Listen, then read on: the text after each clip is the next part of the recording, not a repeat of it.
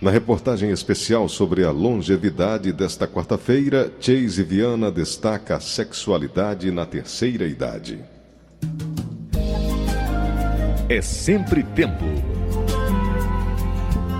Eu acho muito bonito um casal já a certa idade é, se beijar, se abraçar, que hoje em dia ninguém vê o jovem é, se abraçando e se beijando, parece que não se ama, né? É um lá na frente, outro atrás não tem beijo, não tem abraço, não tem nada, né?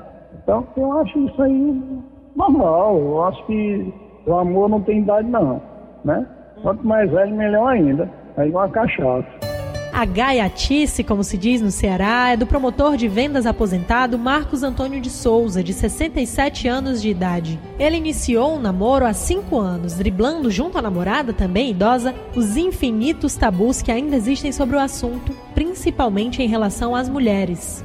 Enquanto 83 a cada 100 homens com 60 anos ou mais afirmaram a uma pesquisa do Datafolha que mantém relações sexuais regularmente, o número de mulheres foi bem menor apenas 29 a cada 100 idosas assumiram ter vida sexual ativa.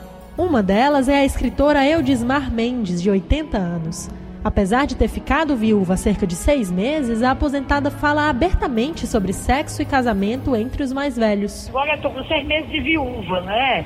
Tô pagada, tô vivendo meu luto, sem me relacionar com ninguém, nem, nem pretendo me relacionar mais com ninguém. Isso não impede que se aparecer uma pessoa que gosta de conversar, que gosta de dançar, isso aí não vai passar de jeito nenhum.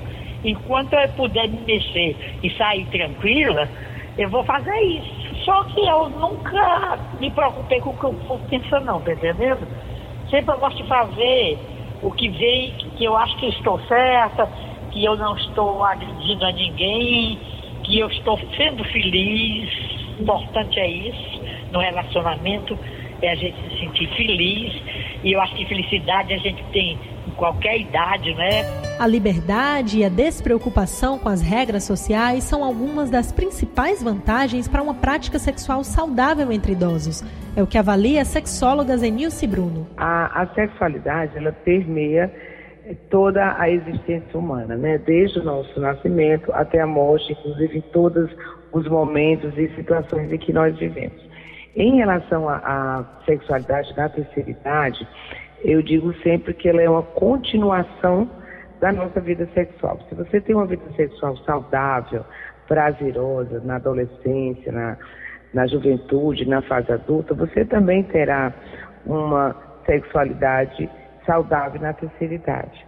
Então, o que que pode modificar?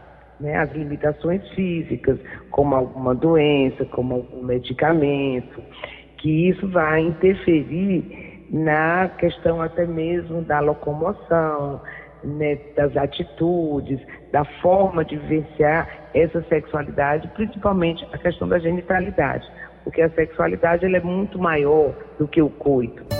Ah, e a dona Edismar concorda. Casamento e sexo é uma coisa que é muito de tato, de, de toque, da gente se encontrar, da gente se acariciar, da gente querer bem, da gente se abraçar. Essa parte de cama existe também, eu não vou dizer que não existe, mas o mais importante é que a gente se relacione e que haja, que a gente goste um do outro.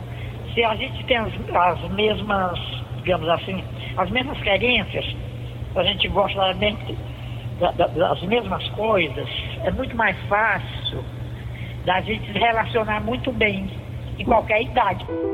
Para a sexóloga Zenilce Bruno, apesar de ainda existir conservadorismo em torno do assunto, o preconceito em relação a idosos e sexo tem diminuído. O próprio tabu, o preconceito com a sexualidade dos idosos tem mudado muito, porque a forma de se vestir, os exercícios físicos, né?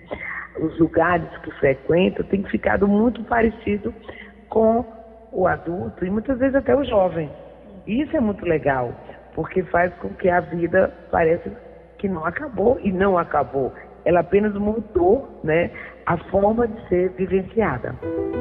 É por isso que, de tanto ouvir comentários negativos sobre o relacionamento com a namorada, o aposentado Marcos Antônio já tem uma resposta na ponta da língua. Já ouvi várias vezes, né? Aquele velho, aquela velha parada, aquele velho parado. Mas isso não, porque o sexo faz bem à saúde, né?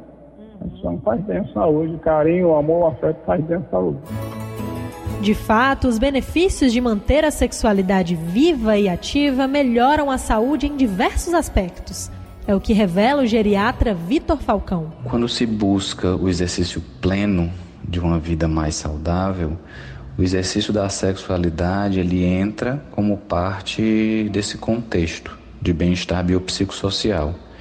Então, os idosos que conseguem manter uma vida sexual saudável certamente irão se beneficiar como um todo, né, com ganhos na sua saúde física e mental, influenciando positivamente em diversos aspectos, como autoestima, disposição, sono, humor, confiança.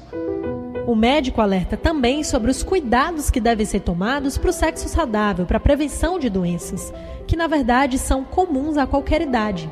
De acordo com dados do Boletim Epidemiológico HIV-AIDS de 2018 do Ministério da Saúde, o número de casos de HIV entre pessoas acima dos 60 anos aumentou 81% entre 2006 e 2017.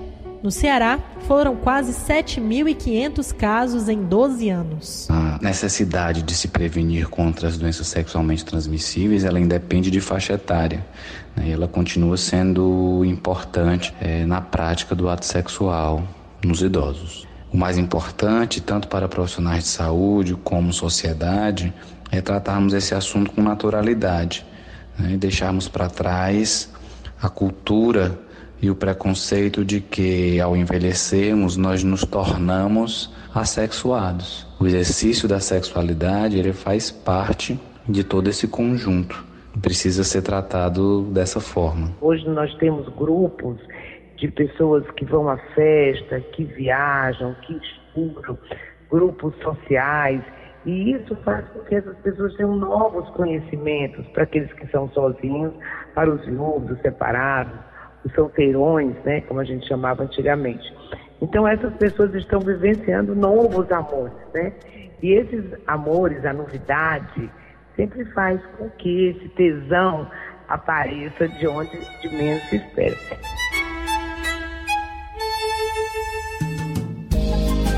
É sempre tempo. Produção e reportagem Chase Viana. Edição de áudio Cícero Paulo e coordenação de jornalismo Liana Ribeiro.